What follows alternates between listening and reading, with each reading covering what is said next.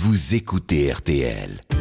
RTL Matin, Ça va beaucoup mieux avec Michel Simès.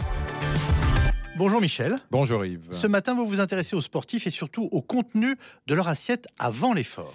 Oui, car ce serait de la folie furieuse que de se lancer dans une séance de sport en ayant le ventre vide, ce qui malheureusement arrive plus souvent qu'on le croit.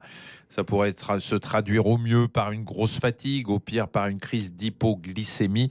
Dans un cas comme dans l'autre, vous auriez tout faux et vos performances s'en ressentiraient. À l'inverse, ne vous pointez pas le ventre plein sur un cours de tennis.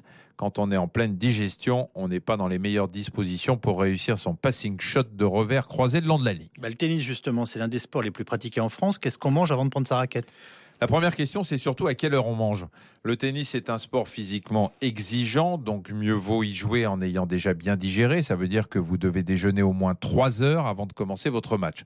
Quant au contenu de l'assiette, il faut qu'il soit lui aussi de compétition.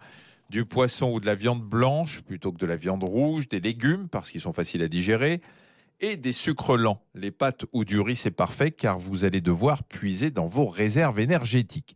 Ajoutez-y un laitage ou une compote et vous pourrez vous prendre pour Raphaël Nadal. Ce type de repas est aussi excellent à l'heure du dîner pour celles et ceux qui ont l'habitude de courir Ouais. chaque matin.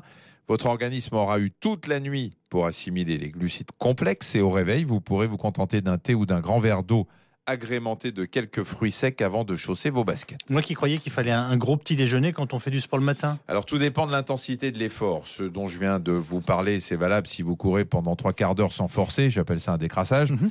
En revanche, si vous partez pour une randonnée à vélo de deux heures et demie, vous avez intérêt à prendre un petit déjeuner plus solide. Et pour ceux qui font du sport en fin de journée, Eh bien, je les renvoie au déjeuner du sportif dont je vous ai déjà parlé. Ils auront largement eu le temps de digérer. Simplement, il faudra qu'ils pensent à l'heure du goûter à manger un fruit et à avaler une barre de céréales.